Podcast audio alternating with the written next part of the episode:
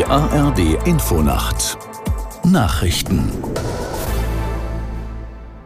um 22 Uhr mit Michael Hafke.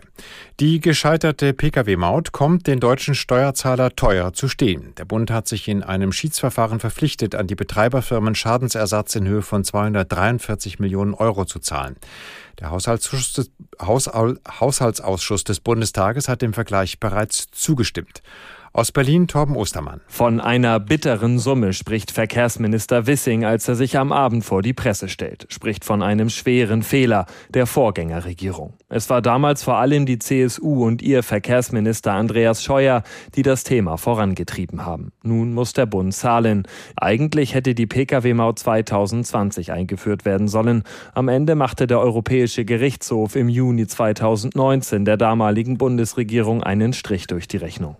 Das Bundesverfassungsgericht hat die für Freitag geplante Verabschiedung des umstrittenen Heizungsgesetzes im Bundestag gestoppt. Die zweite und dritte Lesung dürfe nicht in der laufenden Sitzungswoche durchgeführt werden, teilte das höchste deutsche Gericht am Abend mit. Der Berliner CDU-Abgeordnete Thomas Heilmann hatte einen entsprechenden Eilantrag gestellt. Er sieht wegen der Eile im Gesetzgebungsverfahren seine Rechte als Abgeordneter verletzt. Das Sturmtief Polly fegt weiter bei Norddeutschland hinweg. In Rede im Emsland kam eine Frau durch einen umstürzenden Baum ums Leben. Aus der NDR Nachrichtenredaktion Franziska Amler. Die 64-Jährige war mit ihrem Hund unterwegs. Laut Polizei erlag die Frau noch an der Unfallstelle ihren Verletzungen. In Lehren, Ostfriesland, ist ein Baum auf ein Auto gestürzt. Der Fahrer wurde dabei leicht verletzt. Polizei und Feuerwehren wurden bislang zu zahlreichen Einsätzen gerufen, hauptsächlich weil Bäume Straßen blockieren.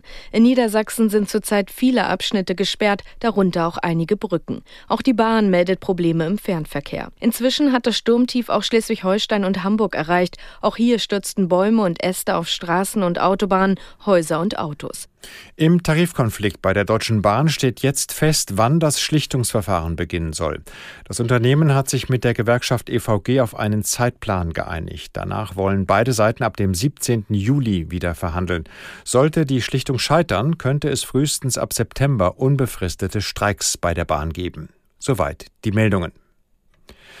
Das Wetter in Deutschland. Nachts gibt's im Norden einige Schauer, im Süden ist es wolkig, dazu stellenweise Nebel bei Tiefstwerten von 15 bis 7 Grad. Morgen gibt's an den Küsten einzelne Schauer, sonst ist es heiter bis wolkig, später zunehmend freundlich und die Höchstwerte 17 bis 28 Grad. Und die weiteren Aussichten. Am Freitag ist es freundlich, es gibt wenige lockere Wolkenfelder, dabei trocken, Temperaturen 20 bis 32 Grad und am Samstag viel Sonne. Im Südwesten sind vereinzelte Schauer möglich, Temperaturen 22 bis 35 Grad. Das waren die Nachrichten.